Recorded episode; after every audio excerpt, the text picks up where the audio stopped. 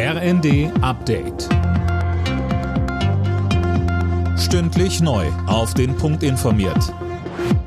Ich bin Anna Löwer. Guten Abend. Wegen der schlechten Wirtschaftsprognosen fordern die Gewerkschaften mehr Hilfe vom Bund für die Bürger. DGB-Chefin Fahimi sagte im ZDF, dass man in der nächsten Tarifrunde die Reallöhne stabilisieren wolle. Ohne zusätzliche Maßnahmen vom Staat werde das aber nicht gelingen.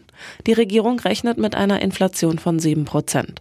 Wirtschaftsminister Habeck sagt, die Zahlen sind schlecht, sie hätten aber noch viel schlechter sein können. Wenn wir nicht uns vorbereitet hätten auf eine alternative Gasversorgung, wenn wir nicht die Speicher voll bekommen hätten, wenn wir keine Entlastungspakete geschnürt hätten, all dann wäre es noch dramatischer geworden.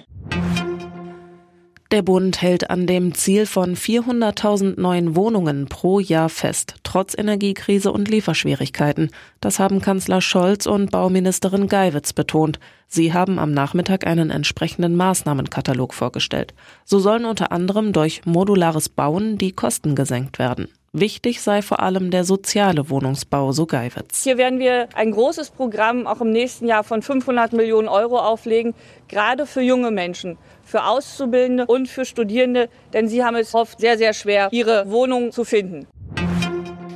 Deutschland bekommt weiter Öl aus Russland über die leckgeschlagene Droschba-Pipeline. Das hat die Bundesregierung mitgeteilt. Das Leck wurde Dienstagabend in Polen entdeckt. Die polnischen Behörden gehen Stand jetzt von einem Unfallschaden aus. Rückruf beim Sportartikelhersteller Decathlon. Beim ISO-Sportgetränk von Aptonia wurde bei einigen Verpackungen eine Geschmacks- und Geruchsveränderung festgestellt. Betroffen sind die 500 Milliliter Flaschen Orange, die von Mitte August bis Ende September verkauft wurden. Alle Nachrichten auf rnd.de